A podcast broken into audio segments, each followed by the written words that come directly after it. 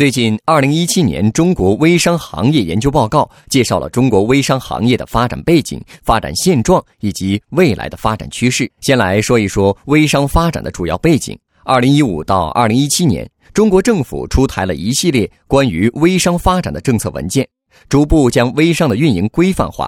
另一方面，移动电商的发展也为微商创造了良好的环境。再有，微信等社交平台的覆盖率极高。这也为微商的发展创造了条件，而且像微信这样的社交平台，通过严肃监管，也鼓励了微商的健康运行。据统计，参考网上的评论意见、朋友或者熟人推荐，已经成为人们购物的主要参考因素，而微商恰恰迎合了这个需求。接着说一下中国微商行业的发展现状。报告显示，微商行业的从业人群主要有三类：工资较低的打工者、在校大学生和全职妈妈。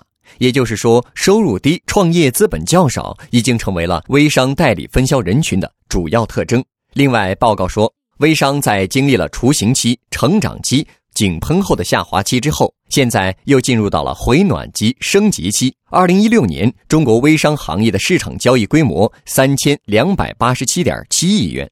报告预计，随着微商法规的出台和传统电商品牌的加入，二零一九年的微商规模会接近一万亿。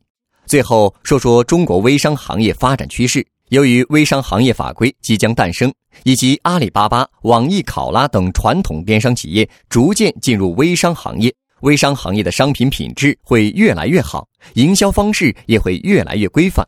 再有，目前微商的营销方式大多是在微信公众号、朋友圈推广，基于是熟人之间的信任关系。未来微商的推广方式会更加多样化。比如上门推广、线下活动推广等等，突破熟人关系的限制。